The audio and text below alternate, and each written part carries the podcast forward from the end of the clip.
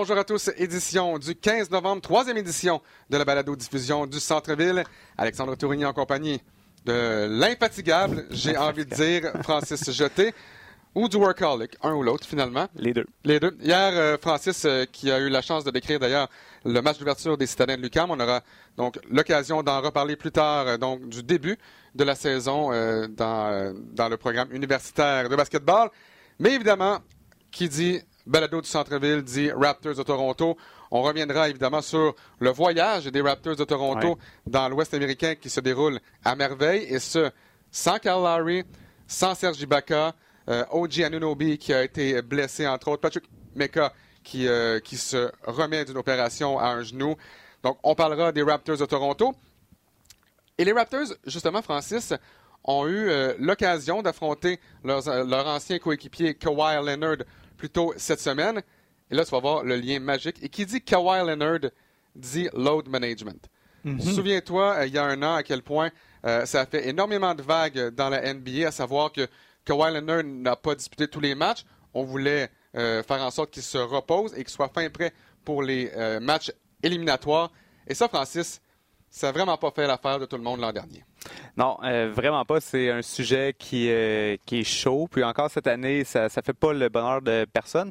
Mais si on fait le, parallèle avec nos fans du Canadien au Québec, euh, à chaque fois qu'on parle de Price euh, joue pas deux matchs de suite, ben ça fait réagir aussi. Fait que c'est pas juste euh, un sujet chaud dans la NBA, mais puis il y, a même Michael Jordan qui s'est prononcé sur le sujet qui a dit hey, les gars sont payés pour jouer 82 games, comme c'est ce à quoi on devrait s'attendre. Donc c'est sûr que c'est un, sujet. C'est pas tout le monde qui, est d'accord, qui, qui a les mêmes opinions, mais je pense que dans la NBA en, 2020, en 2019, on, a déjà amélioré les horaires mm-hmm. euh, pour essayer d'avoir un peu moins de back-to-back. Euh, donc, on, met des choses en place pour aider euh, les joueurs à, prendre soin de leur corps. mais récemment, on, avait discuté du, du texte sur le, sommeil dans la NBA. Donc ça, c'est un sujet aussi chaud aussi présentement. Donc vraiment le, toute la notion de santé des joueurs est un élément intéressant à surveiller. Et là, vous vous demandez pourquoi, après deux minutes dans cette balado-diffusion-là, vous parlez déjà de load management. Eh bien, c'est parce qu'on a euh, en, en, ligne Dan Titus, le VP marketing de Fenture. Et lorsque j'ai eu ce courriel-là, j'ai dit tout de suite, on doit absolument euh, parler à un des membres de l'équipe de Fenture. Vous allez voir, lorsque vous achetez un billet, justement, pour aller voir un gars comme Kawhi Leonard et qui ne joue pas, vous avez dépensé des centaines de dollars pour voir Kawhi Leonard. Il ne joue pas. Avec Fenture, c'est une assurance sur les billets et Fenture peut vous rembourser le coût des billets à 100 Donc, ça va être excessivement intéressant avec Dan Titus. Dan, thank you so much for taking the time this afternoon. Hey, thank you very much for having me. It's, it's great to be here and tell you guys more about Fanshore. Yeah, you know, we got a whole lot of emails and, uh, and advertisement for pretty much anything and everything uh, in our business. But when I got this email, I was like, we we have to talk about Fenture. Uh, I was intrigued, and I just knew I had to have on uh, and have you on our show. Uh, so yeah, I'm really glad to have you on. Great, great. Well, yeah, let's let's get into it. Happy to answer any questions you have, and all right, and talk more about basketball. All right, Dan. Loan management has become a source of controversy over the past few years. I know well, I, I think I know that you're a Sixers fan, right? Yes, I am. Die so, so it pretty much started with Joel Embiid, uh, and he, and it even got more traction with how the Toronto Raptors uh, have treated Kawhi Leonard last year. So first thing first, what exactly is Fanshore?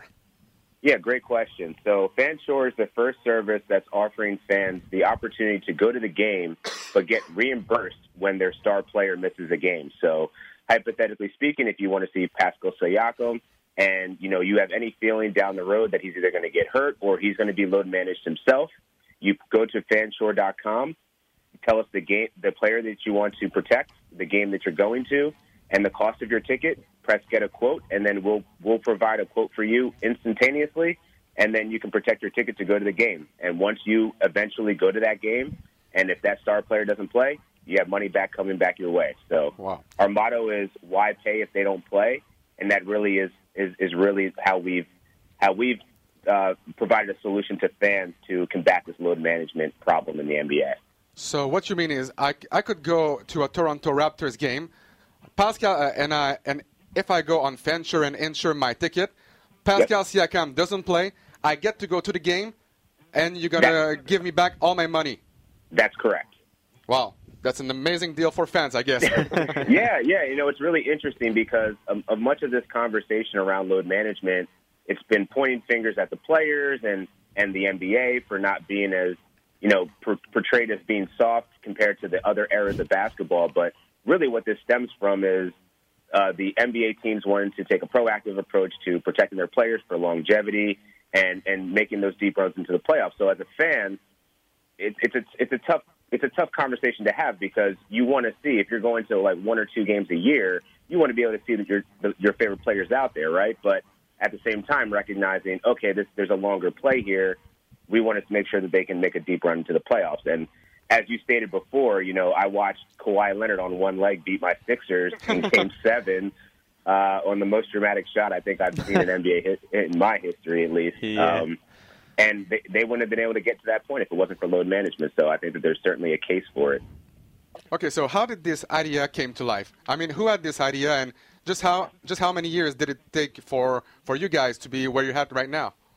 Yeah, so uh, the CEO and, and founder of FanShore is DJ Shrava. He's a former NASA rocket scientist, and he purchased season tickets to a Warriors um, I believe it was three years ago, and realized that as a as a huge fan of the game, you know, not necessarily just the Warriors, he was noticing that star players, um, you know, happen to be sitting out for for a certain amount of games during the season. He's like, well, if I'm paying, you know, thousands of dollars for these season tickets, and the star players aren't even in the in the arena in some cases, that's really diminishing the value of what I paid, and it doesn't really seem fair. So he and um, um, his business classmate from MBA at Georgetown created this model to, which was the first iteration of this modeling of, of the likelihood of a player missing a game.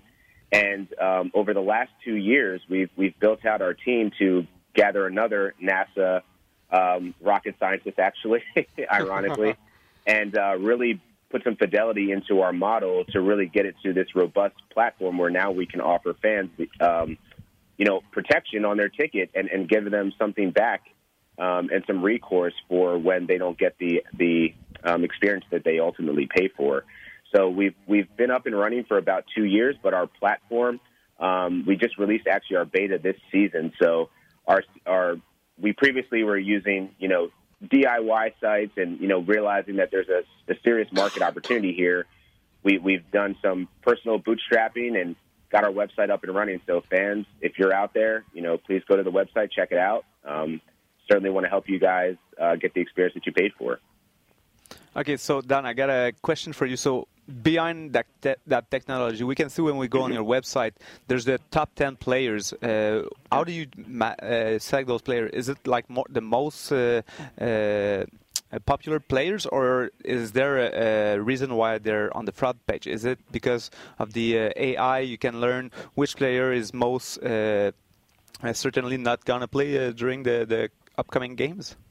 Yeah, that's a good question. So we actually have we have several different uh, variables that go into what would prompt our top ten player list, and primarily, I, I would say most of the um, the weighted criteria is certainly towards all star votes and jersey sales and social media presence. So, you know, who's really driving the business and the market for for those teams. And right now, then those top ten players fluctuate. So um, there were points in the time last year where you know uh, when Joel Embiid uh, was was a top player in the first half of the season, but then when he started getting load managed and there was more concern about him playing later in the season, you saw him slipping down that top ten rank a bit.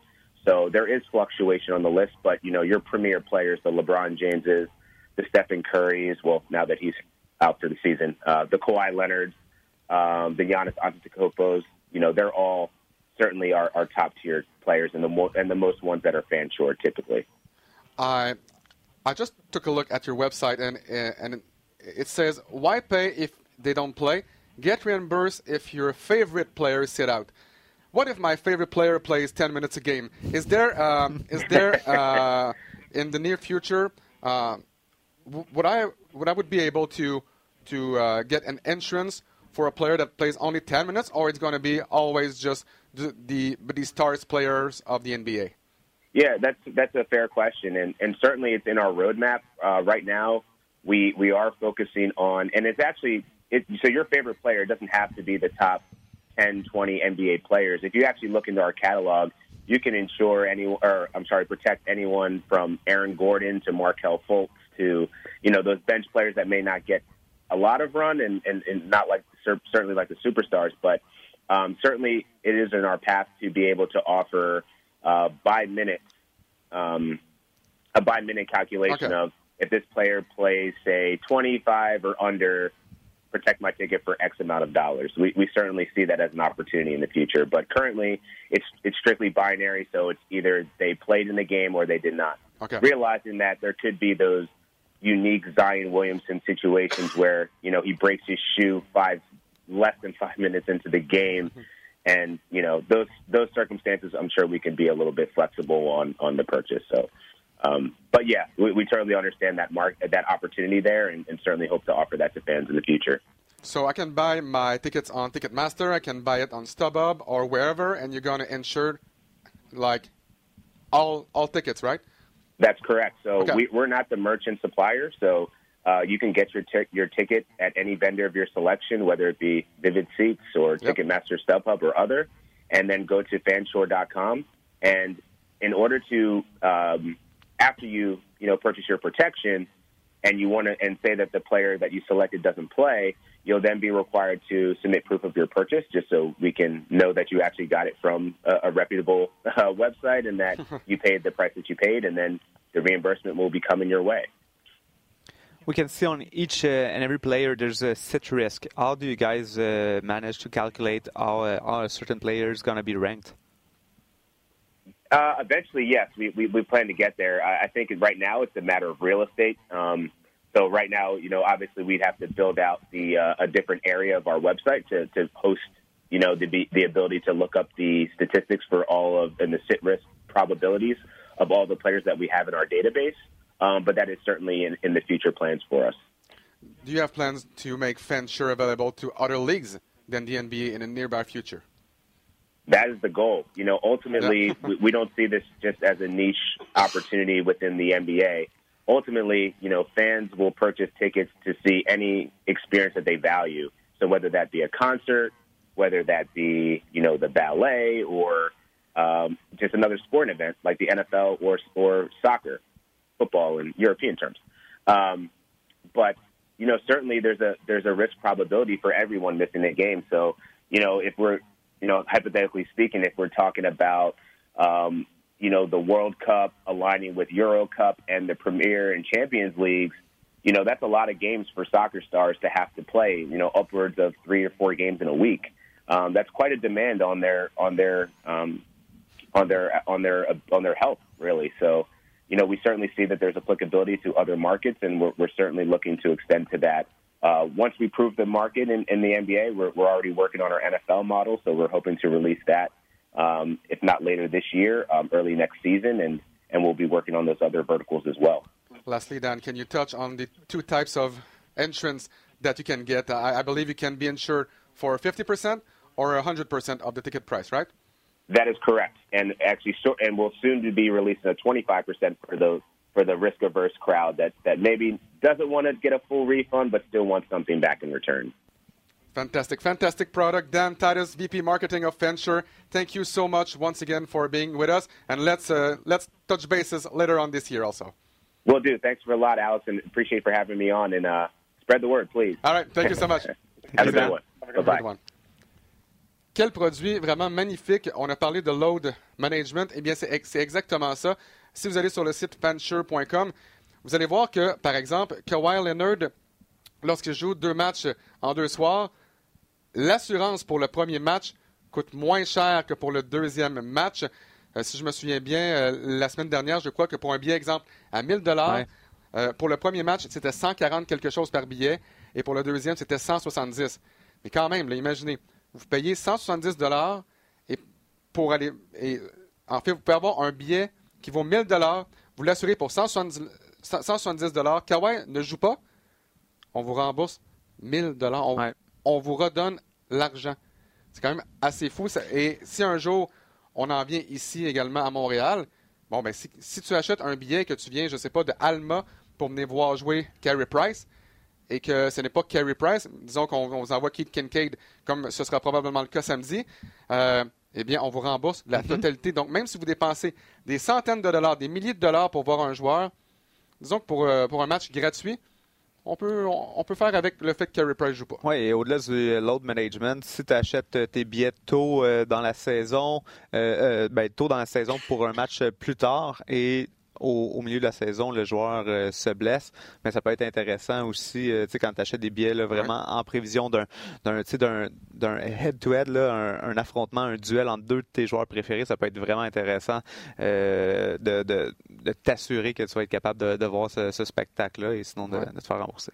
Et également, il faut dire que généralement, comme je l'ai mentionné, les joueurs qui sont en load management, souvent, c'est un deuxième match en deux soirs. Kawhi Leonard, l'an passé, de mémoire, a raté 17 matchs, mais il y en avait 13, que c'est le deuxième euh, d'une séquence de deux matchs en euh, deux soirs.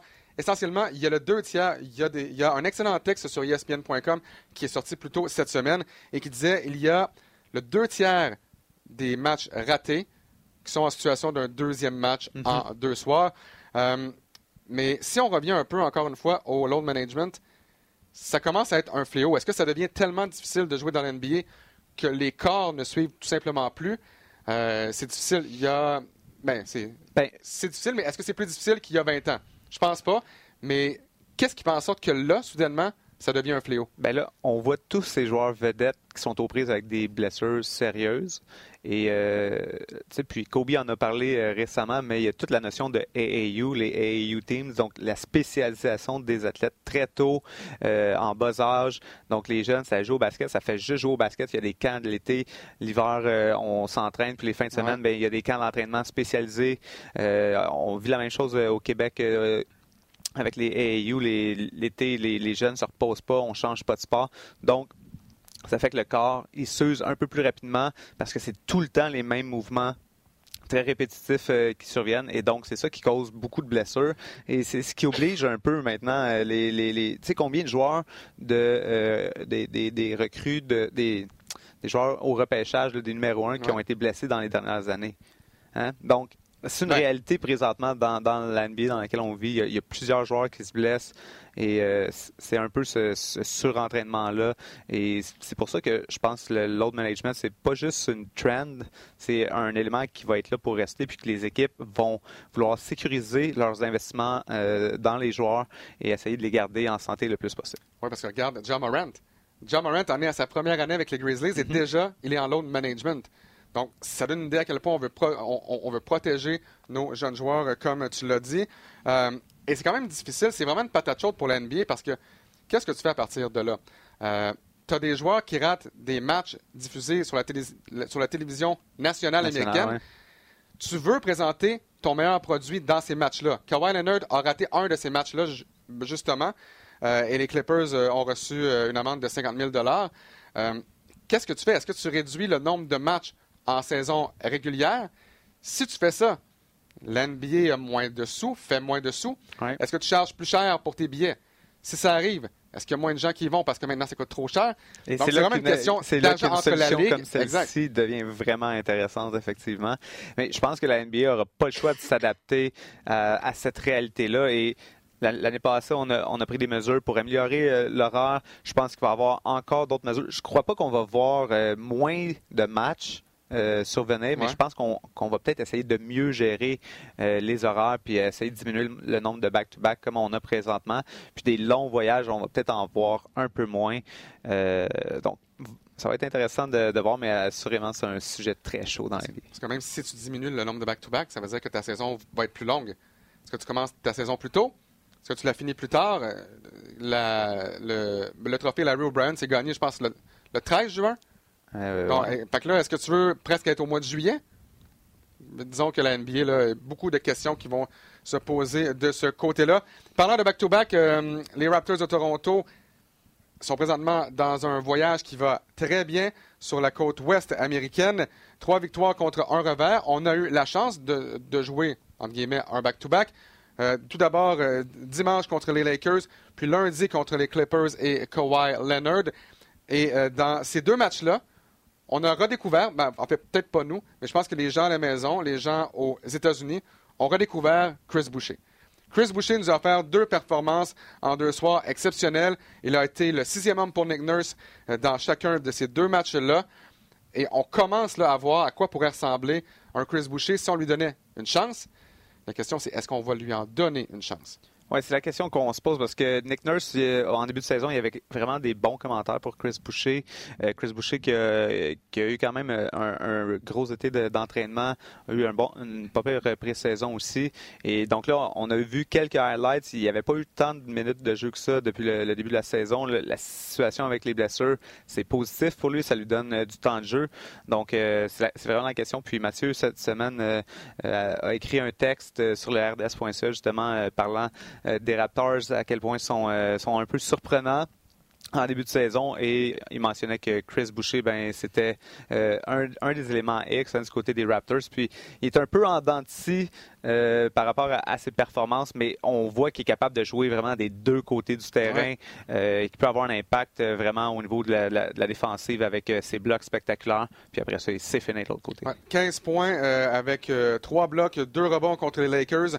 13 points avec deux blocs et 6 rebonds contre les Clippers. Il est redescendu un, peu sur terre euh, dans le match contre les Trailblazers de Portland. Deux points, mais 7 rebonds pour euh, Chris euh, Boucher. Donc, on espère évidemment le voir avoir plus de minutes cette année. Mais la bonne nouvelle pour lui, c'est que l'infirmerie déborde présentement chez les Raptors de Toronto, comme on le disait plus tôt. Alors là, tu n'as pas le choix de te fier à ta profondeur. Et là, c'est de savoir qui va saisir cette opportunité-là. Un autre nom que j'ai envie de dire, Randy Hollis Jefferson. Contre les Trailblazers, il a été la bougie d'allumage défensivement, du moins, de cette formation-là. Il a été exceptionnel et pourtant, Nick Nurse euh, avait été quand même assez dur envers lui dans les matchs préparatoires. Même chose pour Stanley Johnson, qui lui attend toujours euh, une, euh, une opportunité, une chance. Mais Randy Hollis Jefferson, un ancien joueur des Nets de Brooklyn, il amène quelque chose que j'aime beaucoup à cette formation-là. Il a été un des éléments clés euh, de la défensive des Raptors pour permettre de, euh, de lockdown les joueurs vedettes euh, des, des, formations qu'on a qu'on a affrontées sur la route cette semaine. Donc oui, vraiment un, un, atout important pour, les, pour les Raptors qui sont prises avec des blessures présentement. Et un autre nom, et, pour moi, j'ai hâte de voir combien il va être payé. Mais Fred Van Vliet. Fred Van Vliet est en train de nous faire oublier Écoute, il est en train de nous faire oublier Cal Lowry. Et j'adore Cal Lowry. Il a, il a 34 ans et il sera encore le meneur de jeu partant, du moins, on pense, jusqu'à la fin de la saison. Probablement l'an prochain, à moins qu'on décide de l'envoyer sous d'autres cieux. Mais Fred Van Vliet, encore une fois, euh, c'est vraiment le joueur à l'attaque pour moi qui fait la différence. Souvenez-vous, il y a un an, Fred Van Vliet, c'était le substitut de Cal Lowry et c'était tout. Et là, soudainement, plus l'année avançait, euh, Nick Nurse a commencé à le faire jouer, donc Cal Lowry et Fred Van Vliet ensemble, euh, dans un set à deux, à deux points de garde, finalement, et ça a commencé à porter fruit. Souvenez-vous, en finale, pour ceux qui ont la mémoire courte peut-être, en finale, dans le match numéro 6 euh, contre les Warriors, le quatrième quart, c'est Fred Van Vliet qui le gagne. les matchs contre, contre les Bucks également, à la fin de la série, c'est notamment grâce à Fred Van Vliet qu'on les a gagnés du côté des Raptors de Toronto. Et là, Fred Van Vliet tombe joueur autonome à la fin de la présente saison. La bonne nouvelle pour lui, c'est que euh, les contrats de Ibaka et Gasol, ce sera terminé. Qu'est-ce qu'on va faire avec Larry? On ne sait pas encore. Mais combien? Tu peux demander, c'était Fred Van Vliet présentement. Tu, tu es le meneur de jeu? Pour lui. tu as prouvé que tu es capable. Mais moi, ce que, ce que j'adore de, de, ce gars-là, c'est vraiment son attitude. Puis, tu sais, j'avais vraiment hâte de, voir comment il allait amorcer la saison parce que cet été, là, il était comme moi je viens de vivre quelque chose là, puis j'ai encore plus faim. Puis euh, c'est vraiment ce qui nous démontre présentement euh, sur le terrain avec euh, avec ses performances. Puis tu sais un peu on disait à Chris Boucher il y a un peu plus de, temps de jeu à cause des blessures, ben c'est la même chose pour dans, dans cette situation à lui aussi. Donc puis là il en prend il en prend grandement avantage. C'est un gars qui à chaque fois qu'il y a une opportunité il en prend avantage. Et euh, donc, euh, je ne sais pas combien il va, être, capable d'aller chercher avec ça. mais... Ouais, Fred Van Vliet, 17 points par match, 7,6 passes décisives par rencontre, 2,4 revirements seulement. C'est presque du 3 pour 1. En fait, c'est plus que du 3 pour 1. Et contre les Trailblazers de Portland, un match que, j'ai eu la, chance de décrire avec Peter Yanopoulos euh, mercredi dernier sur nos ondes. 30 points, 2 vols de balles, 7 passes décisives, 4 rebonds.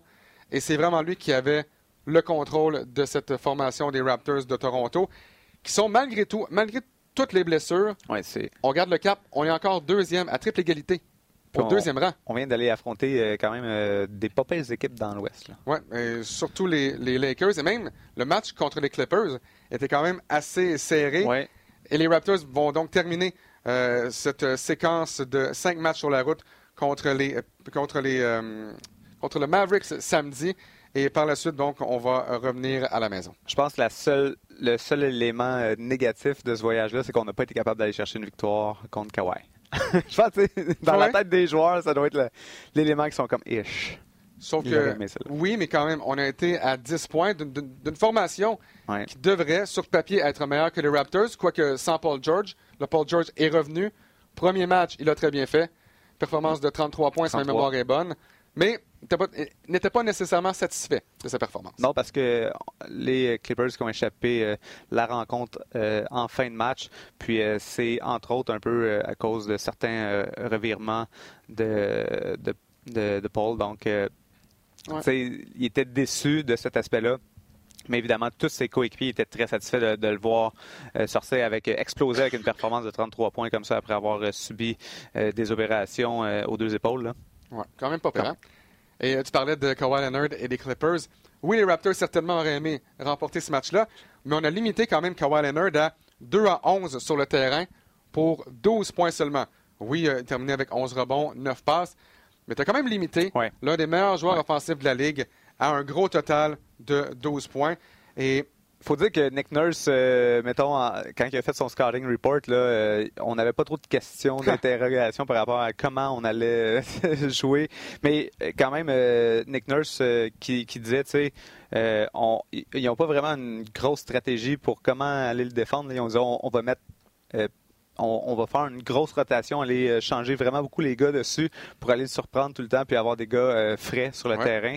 Puis ça semblait fonctionner. Nick Nurse, quel entraîneur, euh, qui, tire vraiment bien son, euh, son, aiguille du jeu. Oui, et, défensivement, les Raptors, comme je le mentionne, on a bien fait sur Kawhi Leonard, mais que dire du travail qu'on a fait mercredi sur Damien Lillard? Pour la première fois en trois ans, il a été limité à moins de 10 points. 9 points. La dernière fois, c'est en novembre 2016. Donc, peut-être qu'il manque des, des, éléments à l'attaque comme Ibaka et comme Larry, mais défensivement, euh, cette formation-là ne cessera de m'impressionner. Parlant de personnes qui ne cessent de m'impressionner, on a au bout du fil notre collègue et ami William Archambault. Salut Will, comment ça va? Salut Alex, ça va? Ça va très bien, merci. William, merci beaucoup de prendre le temps euh, de, nous parler euh, cet après-midi. Euh, William, tout d'abord, on aimerait parler un peu de toi et, de ton parcours. Et par la suite, on aura la, chance de parler un peu des Raptors de Toronto. Et si tu le veux bien, de l'acquisition euh, par, les Trailblazers, justement, de Carmelo Anthony, qui effectue un, retour euh, dans la NBA. Donc, William, les, les gens te connaissent évidemment euh, pour ton travail que tu fais présentement à RDS. Mais parle-moi un peu des débuts de William Archambault au basketball, avant évidemment d'aller dans la NCAA. Parle-moi un peu de à quoi a ressemblé ton parcours. ça commence loin, là. Ça fait des années, ça. J'ai commencé à jouer au basket quand même assez tard quand, quand on y pense. C'était à l'âge de 12, 12, 13 ans. J'ai été recruté par un de mes, mes bons amis quand, quand j'avais cet âge-là, en sixième année. Il me dit euh, Ouais, tout est grand. Ça tu de, de venir à la pratique de basket? J'étais comme euh, OK, je fais juste ça du basket de ma vie. Là. Je fais du, euh, taekwondo, je fais un peu de soccer, mais c'est tout. J'étais allé au basket, puis j'ai trouvé ça bien intéressant. Finalement, j'ai joint l'organisation des Ligues de Saint-Hubert. Euh, ça a été vraiment un point marquant dans ma vie parce que depuis ce temps-là, ben, je suis le basket, j'ai été impliqué à différents niveaux, euh, puis dans différentes fonctions, que ce soit à titre de joueur, à titre d'entraîneur aussi pendant quelques temps. Euh, puis maintenant comme commentateur, donc c'est sûr que quand tu commences à un jeune âge, tu, suis ta passion, quelque chose qui, comme je te dis, qui te passionne ben ça, ça peut ouvrir des portes. J'ai commencé là, puis après ça, euh, dans j'ai joué au CPEC, au Centre provincial d'excellence du Québec, qui est un programme qui a été euh, en fonction pendant peut-être euh, cinq ans, qui regroupait des, des, jeunes à travers le Québec de l'âge de entre 14 et 16 ans, juste au secondaire, puis on jouait contre des équipes du cégep. Ça, ça a été vraiment intéressant comme, expérience pour moi parce que j'avais 15 ans, puis je jouais contre des hommes de, de 18 ans à certaines, à certaines, dans certaines situations. Puis même des fois, on a fait des, tournois où est-ce qu'on joue contre des équipes universitaires. Fait que euh, c'est sûr que tu te développes quand tu joues contre du meilleur talent.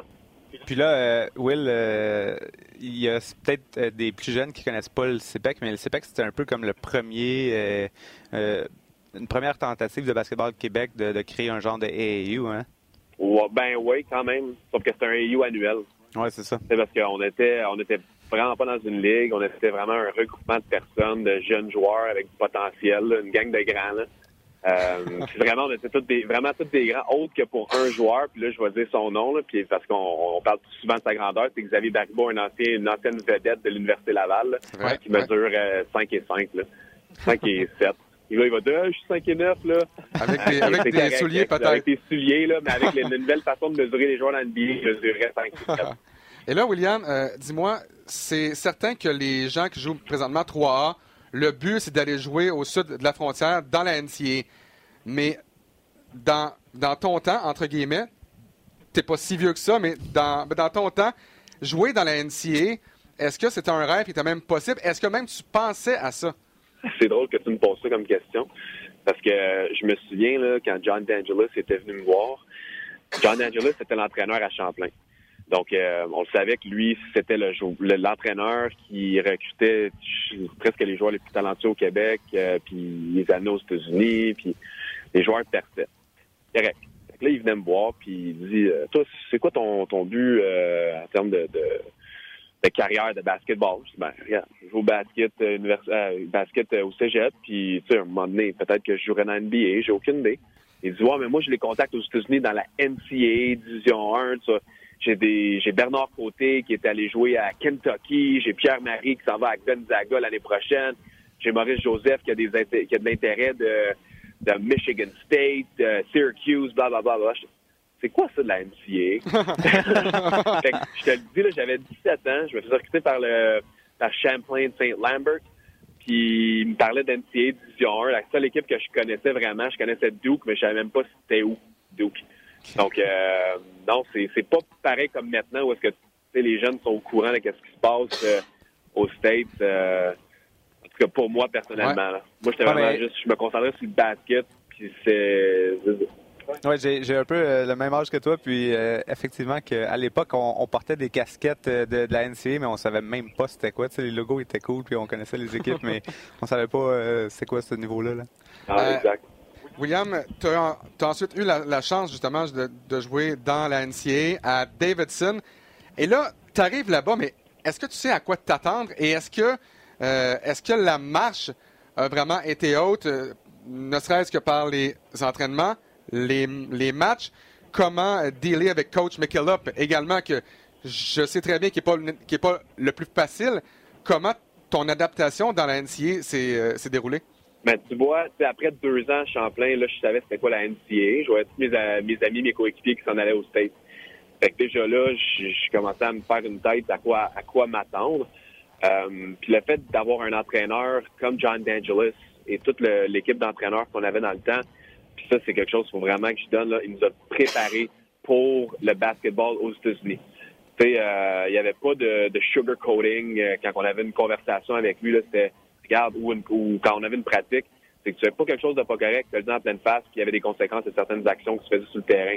Puis aux États-Unis, tu fais une erreur des fois, là, puis c'est directement sur le banc, ou tu as des suicides, ou peu importe. Les, les entraîneurs sont extrêmement, extrêmement demandants envers leurs joueurs.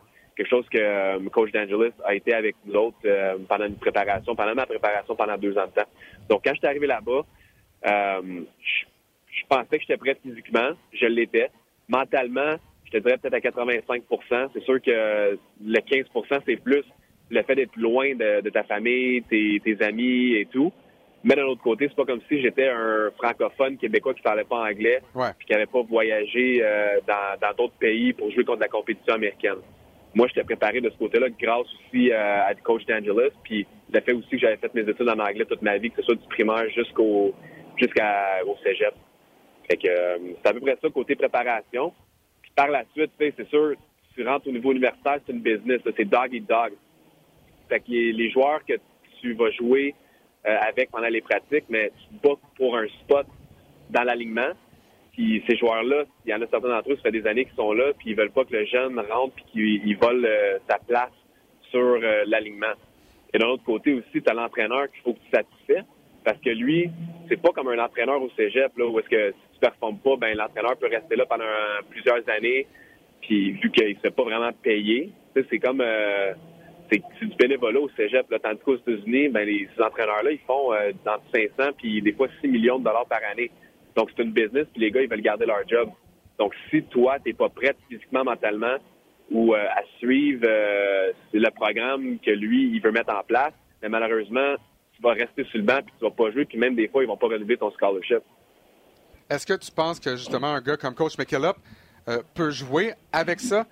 Avec le fait que, regarde, j'ai ton, j'ai ton scholarship entre les mains, j'ai ta vie entre les mains. Si tu ne performes pas, je te l'enlève. Est-ce qu'il y a un peu de ça aussi? Ouais, non. Je te dirais qu'il n'y a jamais vraiment, euh, nous avait jamais vraiment dit qu'elle allait nous enlever notre scholarship.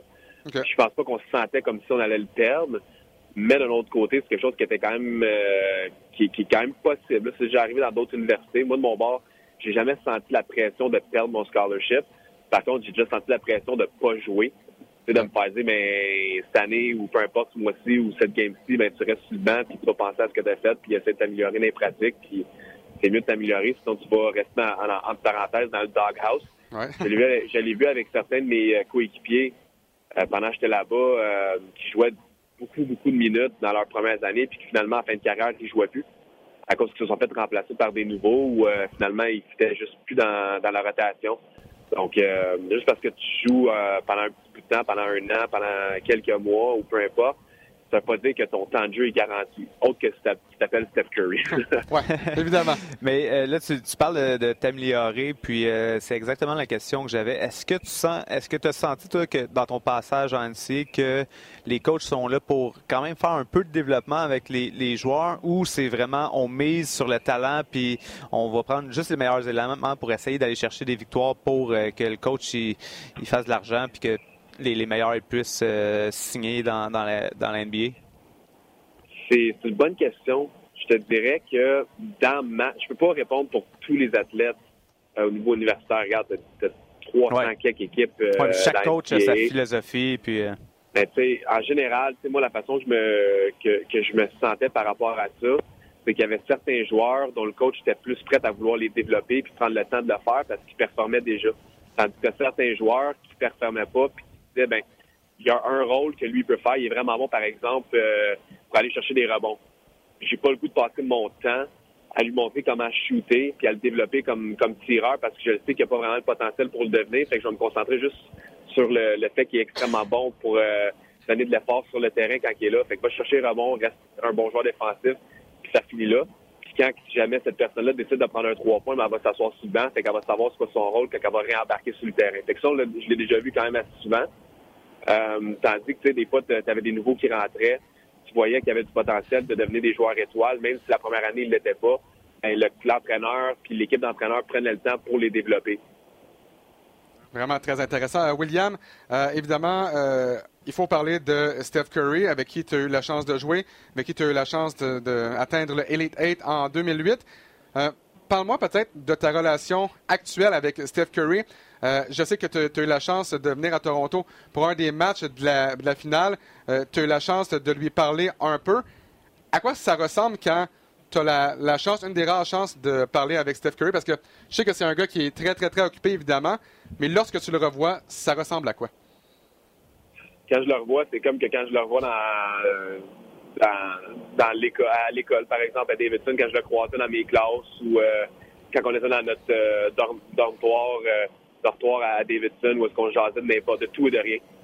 Euh, quand, quand on s'est vu à Toronto, c'était bien drôle. Là, euh, c'était juste avant la, la, partie, puis les médias avaient le droit de rentrer dans le vestiaire de, des équipes pour faire des entrevues. Mais avant même qu'on était rendu pour faire l'entrevue, ben, je me suis présenté. je suis allé voir vite vite. J'ai, regardé juste à l'entrée du vestiaire.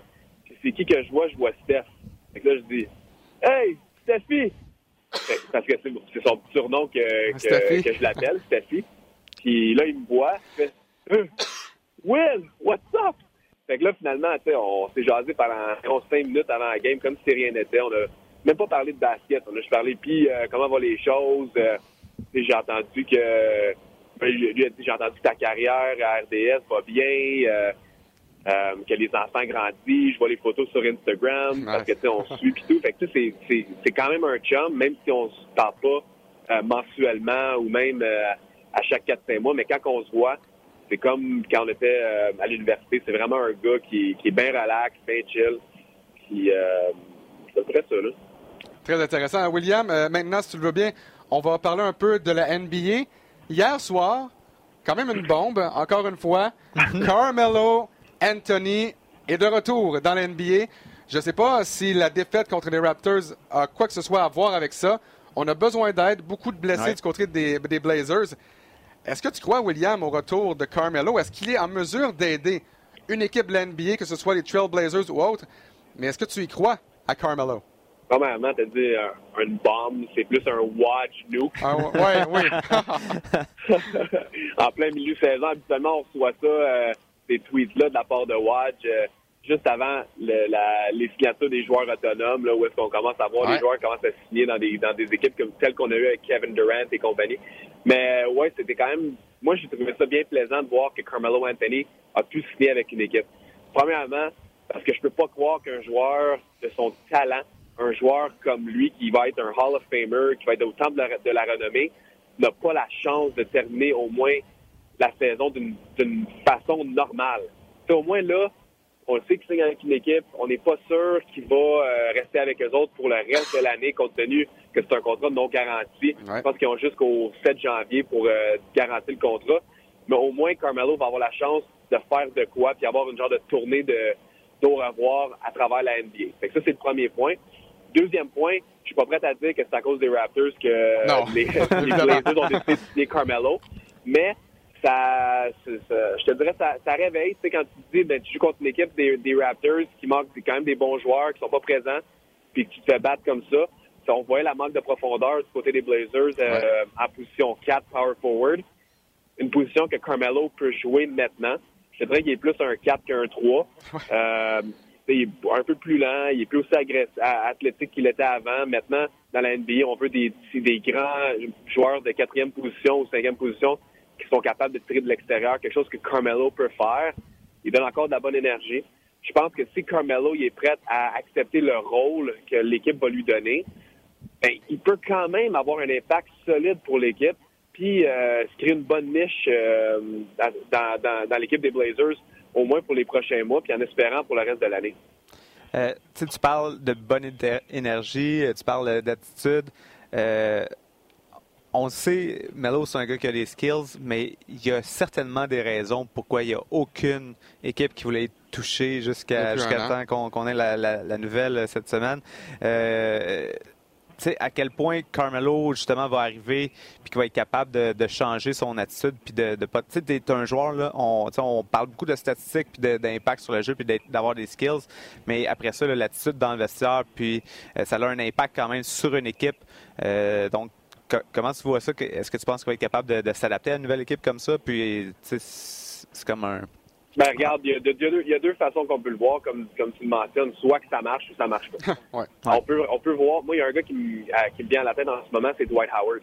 Dwight Howard, qui, est, qui est un gars qui va aussi percer la table de renommée à un moment donné, euh, qui a eu d'excellentes euh, années, que ce soit avec Orlando, les Rockets après quelques, quelques années vraiment difficiles, que ce soit avec Atlanta, Charlotte euh, ou les Wizards, il s'est pas trouvé une place.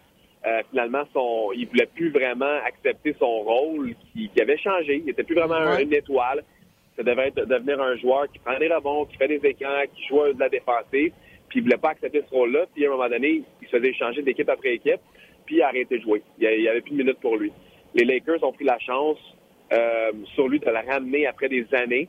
Puis il, leur lui a dit, regarde, si tu joues pas le rôle qu'on te donne, ben on va te, on va te relâcher. Puis là, Dwight Howard, c'est la surprise, une des surprises dans la NBA actuellement. Il joue environ 20 minutes par match, fait peut-être un, presque un doublé là, euh, dans des grosses parties. Il joue très bien, se concentre sur son rôle, parle pas, est pas négatif. C'est lui, c'est un joueur que tout le monde parlait de lui comme étant un, joueur négatif, qui avait tout le temps la mauvaise euh, attention alentour de lui, euh, mauvaise attitude. Puis là, en ce moment, on entend parler de rien de ça par rapport à Dwight Howard. Moi, je pense que Carmelo, si jamais il va avoir du succès, il faut qu'il suive la lignée que Dwight Howard a tracée pour lui. Il y a un potentiel de Carmelo d'avoir. Il peut même continuer sa carrière pendant deux, trois ans par la suite s'il fait exactement ce que Dwight Howard fait en date d'aujourd'hui. Je ne dis pas que Dwight Howard, ça va continuer de même pour le reste de la saison, mais si ça continue de même, lui de son bord, c'est bon pour sa carrière. Puis Carmelo, il y a une possibilité qu'il euh, puisse au moins rester dans la ligue pendant une couple d'années encore si jamais ça lui tente. Parce que je pense que dans, le cas de Carmelo Anthony, il n'était pas prêt justement à ne pas tirer 20, 20 fois par match. Il n'était pas prêt à être autre chose que le marqueur qu'il a toujours été. Mais lorsqu'on t'enlève la chose que tu aimes le plus au monde, ou l'une des choses que tu aimes le plus au monde, comme Carmelo et le basketball de l'NBA, j'ai l'impression qu'après un an, tu, tu, réfléchis pendant un an, et là, tu es prêt à faire n'importe quoi pour poursuivre ta carrière. Ben oui, exact. C'est la même affaire qui est arrivée avec Dwight. Hein? Puis lui, même lui, il l'a dit. Regarde, j'ai perdu ce, que, ce qui me tenait le plus au monde, c'est le basketball puis je suis prêt à faire les concessions pour y rester pendant plusieurs années encore. Donc là, Carmelo, comme tu dis, ça fait un an, presque jour pour jour, qu'il n'a pas joué un match de basket dans la NBA. Je pense qu'il a eu le temps pour penser puis de se dire, ouais, ça me tente vraiment de jouer, là. Euh, il va falloir que j'accepte mon nouveau rôle à titre de joueur de 35 ans, euh, qui est quand même encore probablement un excellent marqueur, mais qui n'est plus le joueur vedette qu'il était dans le temps. Puis là, tu dis un an, jour pour jour. Euh, il y a des bonnes chances en plus que ça que son premier match soit contre Houston. ça, ça serait vraiment euh, la situation idéale pour lui pour euh, leur faire un pied de nez. Assurément. Je suis bien d'accord avec toi. William Archambault, un gros merci. Merci d'avoir pris le temps de nous jaser cet après-midi. Et on se revoit mercredi prochain dans l'avant-match de la rencontre entre le Magic et les Raptors. Ça me fait bien plaisir, les gars. Continuez le bon travail. Merci, William. Bye. Oui, donc euh, on, parlait aussi de la profondeur des Trailblazers. On a essayé trois joueurs à la position 4, essentiellement à la position euh, d'un gars comme Zach Collins qui est, qui est blessé, et on trouve rien. Donc, puis là, présentement, en plus de ça, là, euh, Dame, il joue vraiment de l'excellent basketball. Il pourrait pas être vraiment meilleur que ça. Il fait 30,5 points par match. c'est tout un joueur présentement. il, il continue sur sa lancée, comment il a terminé euh, ses playoffs l'année passée, puis vraiment tout un joueur, mais là, malgré ça, on ne réussit pas à aller chercher les victoires. Mais je pense que ce qui, ce qui résume bien un peu ce qui se passe avec les Trailblazers, et d'ailleurs, parenthèse, dans l'Ouest, le classement est excessivement serré. Je pense qu'avec une fiche de 7 et 5, tu es 8e. Donc, tu ne peux pas avoir 3, 4, 5, 6 semaines à gagner un match par-ci par-là. Il faut que tu te maintiennes en haut de 500 pour avoir une chance de faire les séries. Souviens-toi, le match contre les Nets de Brooklyn, vendredi soir dernier, Dame marque 60 points. L'équipe perd. CJ McCollum connaît, lui, un, début de saison ordinaire, mais euh, c'est les blessures qui font excessivement mal. Et il n'y a personne qui est en mesure de, de marquer des points pour faire en sorte que les Trailblazers puissent gagner. Parce que regardez ce qui s'est passé avec les Raptors de Toronto. On a surveillé, on a surveillé Dame et c'était fini. Dame Lillard a été limité à, moins de 10 points, comme, comme on l'a mentionné, pour la première fois en trois ans. Honnêtement, je suis content de voir Carmelo Anthony dans la NBA, mais j'y crois pas. J'ai beaucoup de difficultés à croire. Combien tu mettrais sur euh, le fait qu'il signe... Euh, euh, écoute, Carmelo Anthony, dans les deux dernières années, a vu sa moyenne de points diminuer de 25 à 15, son pourcentage du terrain de 45 à 40, et, son, et son pourcentage a également diminué à peu près partout. Je pense pas qu'il soit dans une meilleure situation avec les Trailblazers qu'il était avec les Rockets de Houston. Mais si mentalement, il a décidé de faire les petites choses, d'être autre chose qu'un mm. marqueur, là, ça peut peut-être fonctionner parce que, comme disait euh, William Archambault, c'est un joueur qui, qui se retrouvera potentiellement au temple de la renommée du basketball. Mais j'espère juste que ce ne sera pas l'année de trop après l'année de trop, après l'année de trop. Eh, écoute, moi, je lui souhaite vraiment d'être capable de finir sa carrière sur comme une belle saison, pas comme ça s'est terminé avec euh, Houston euh, l'année passée. Mais maintenant, la balle est entre ses mains. C'est vraiment, je pense, sa dernière chance de, clore ça sur une belle note. Donc, il reste quelques minutes euh, seulement à la, balado-diffusion. Une nouvelle qu'on a appris euh, ce vendredi, alors que Victoria, la, ville de Victoria, sera hôte de l'un des tournois de qualification euh, du côté des hommes pour les Jeux olympiques en, 2020, donc en juillet de l'an prochain du côté de Tokyo. ce sera donc un tournoi à six formations et le Canada doit gagner ce tournoi-là. Souvenez-vous comment ça a mal été à la Coupe du Monde j'ai hâte de voir comment le Canada va réussir à tirer son épingle du jeu dans ce tournoi-là. Ce sera vraiment une, déception parce qu'il y a tellement de talent ici au Canada, mais on dirait que on dirait qu'on a de la difficulté. Écoute, à la Coupe du Monde, ça a été pathétique. Euh, il y a, des, il y a un, paquet de joueurs qui n'ont pas pu jouer en raison de blessures ou qui ne voulaient pas jouer. Parce que si tu regardes au niveau talent seulement, le Canada n'a aucune raison de ne pas être aux Olympiques. Et j'ai envie de dire, le Canada n'a aucune raison de ne pas être sur le podium ou au pied du podium. Il y a tellement de talent ici et pourtant, euh, sur la scène internationale, année après année, c'est difficile. On n'est pas allé aux, Olympiques depuis Sydney en 2000 avec Steve Nash. 2000. Ça va faire 20 ans cet été que le Canada n'est pas allé aux, Olympiques. Ouais, puis du côté euh, du coaching staff, on, est quand même bien entouré aussi, fait que ça c'est pas un problème. Euh, je sais pas si c'est au niveau du branding de Canada Basketball, je sais pas si c'est au niveau de l'exécutif euh, en arrière. Donc est-ce que est-ce qu'il y a des conflits d'intérêts, est-ce que est-ce qu'on a un problème à aller chercher les joueurs pour s'assurer que les bons, tu sais parce qu'on on, s'attendait cet été à ce qu'il y ait des, très bons joueurs qui participent, qui portent l'uniforme rouge et blanc et malheureusement c'est pas arrivé. Hein? Oui, exactement. Donc, euh, bien hâte de voir ce que ça va donner. On va apprendre les cinq autres formations du groupe du Canada euh, le 27 novembre prochain. En terminant, Francis, comme on l'a mentionné dans notre préambule, tu as eu la chance de, décrire le premier match de la saison des citadins de l'UCAM hier, euh, donc du côté de l'UCAM. rapidement, si tu nous dressais peut-être un, portrait de ce à quoi tu t'attends euh, du réseau universitaire, du, circuit universitaire québécois cette année? Bien, cette année, euh, qu'est-ce qui est vraiment intéressant de, surveiller? Bien, ça va être euh, les deux nouveaux entraîneurs qui, s'amènent. Donc, on a Nathan Grant du côté du Rouge de Laval, le nouvel entraîneur-chef du côté masculin. Et du côté féminin, on a Rinaldo Mignan du côté des Citadins de Lucam qui a hier remporté son, son premier match à domicile. Donc, vraiment intéressant. Donc, deux nouveaux entraîneurs, ça va à chaque fois qu'il y a des nouveaux entraîneurs dans la ligue, on dirait ça, vient provoquer des changements, ça, rend le tout un peu plus intéressant. Puis, pour ceux qui connaissent peut-être pas le basketball universitaire euh, québécois, euh, dans, la ligue du RSEQ, ben, il y a cinq équipes hein, au Québec. Donc, c'est une petite ligue. Il y a quatre sur les cinq équipes, il y en a quatre qui peuvent faire les, les, euh, séries. et par la suite, ben, n'importe qui peut remporter. Hein. Donc, il, y a des, il y a des programmes comme McGill, entre autres, qui, qui ont une belle fiche au cours des dernières années, tant du côté masculin que féminin. Mais les deux formations de McGill cette année euh, sont un peu en transition ou en reconstruction, beaucoup de jeunes joueurs. Donc, euh, ça va peut-être être un peu plus difficile pour euh, McGill cette année. Donc, ça peut laisser la place à, des nouvelles formations. Puis là, on voit chez les gars Concordia, UCAM qui pourraient se démarquer beaucoup. Rougeur, présentement, qui sont aux prises avec des, blessures du côté masculin. Donc, on ne sait pas à quel point Nathan Grant va être capable d'arriver puis, puis surprendre un peu. Euh, et du côté des filles, ben là, euh, euh, qui eux autres aussi là, sont un peu en reconstruction, ont perdu beaucoup de, joueuses d'expérience. Après la finale de l'an dernier. Exactement, et qui était l'équipe à, battre cette année. Donc la, porte est ouverte du côté des femmes, ça va être très intéressant. Et j'ai l'impression qu'il y a beaucoup de gens qui nous écoutent ou qui nous regardent présentement et qui ne sont jamais allés voir un match de basketball universitaire. j'ai envie de vous dire, allez-y. Allez-y, ça va être le fun. Vous allez passer une belle soirée vous avez droit à un match des filles suivi d'un match des gars. Euh, et il y a des fois où le match des filles est bien meilleur que le match des, garçons. Ça arrive, même souvent. Euh, et je vous invite vraiment à vous déplacer, que ce soit euh, à Concordia, du côté du campus Loyola, dans le plus petit gymnase de la Ligue, qui est quasiment un gymnase d'école primaire, mais écoutez, il y a de l'ambiance, ça résonne. Tu sors de là, tu as mal aux oreilles, mais tu as passé une belle soirée. à McGill, donc, sur la montagne, euh, vous pouvez également aller du côté de Lucam, rue Sanguinet.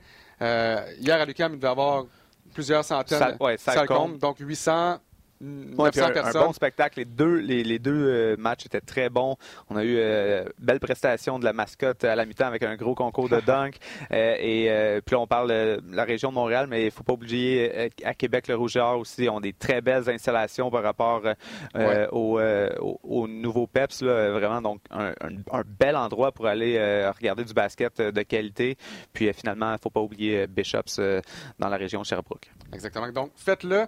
Écoutez, vous allez passer une belle soirée, assurément. Puis sinon, a- si vous voulez pas vous déplacer, vous voulez juste tester, voir qu'est-ce que ça a l'air, bien, évidemment, il y a les web-diffusions aussi qui sont disponibles. Euh, toutes les équipes offrent les matchs en web-diffusion. Et on est loin de, de mon époque, entre guillemets, au début, en 2003. À où la radio. ouais, à la radio de l'UCAM, où l'UCAM était l'un- l'une des rares universités à avoir tous les matchs en, donc, euh, diffusés. Ouais. Et maintenant, à l'UCAM, c'est en Facebook Live et dans plusieurs universités également. Ouais. Ça s'est Ben, développé. cette année, on est sur YouTube, en fait, Bon. euh, à l'UCAM. On, on est rendu sur YouTube Live. Et euh, euh, là, on parle de l'UCAM. On dit que tu es un ancien de l'UCAM. Euh, un des éléments intéressants aussi à noter euh, pour les deux formations de l'UCAM, ben, c'est les deux entraîneurs. Euh, c'est des anciens gars de la, de la Ouais. première équipe euh, de l'UCAM euh, qui, a, qui a vu le jour. Fait que ça, c'est un élément intéressant. La, les, les anciens reviennent puis ouais. jouent. Puis ils sont là aussi. comme on- Il y a beaucoup d'assistantes qui sont impliquées avec, avec les équipes aussi. Donc, encore une fois, on vous invite à aller euh, supporter votre équipe euh, locale, votre alma mater. Euh, on vous invite vraiment à aller voir les matchs universitaires québécois et également collégiaux, triple A, toujours des belles soirées, toujours d'excellents spectacles. C'est donc ce qui conclut la troisième édition de la balado-diffusion du Centre-Ville, 15 novembre 2019. On se revoit dans deux semaines, donc le 29 novembre 2019, euh, pour notre avant-dernière balado avant Noël. Si, Déjà. Si mes, mat- si mes mathématiques sont, sont bonnes, je pense que c'est ça, effectivement. Je donc, suis pas très bon en maths. donc, sur ça, on vous souhaite une excellente fin de journée et on se retrouve dans euh, deux semaines pour une autre édition de la balado du Centre-Ville. Centre-ville.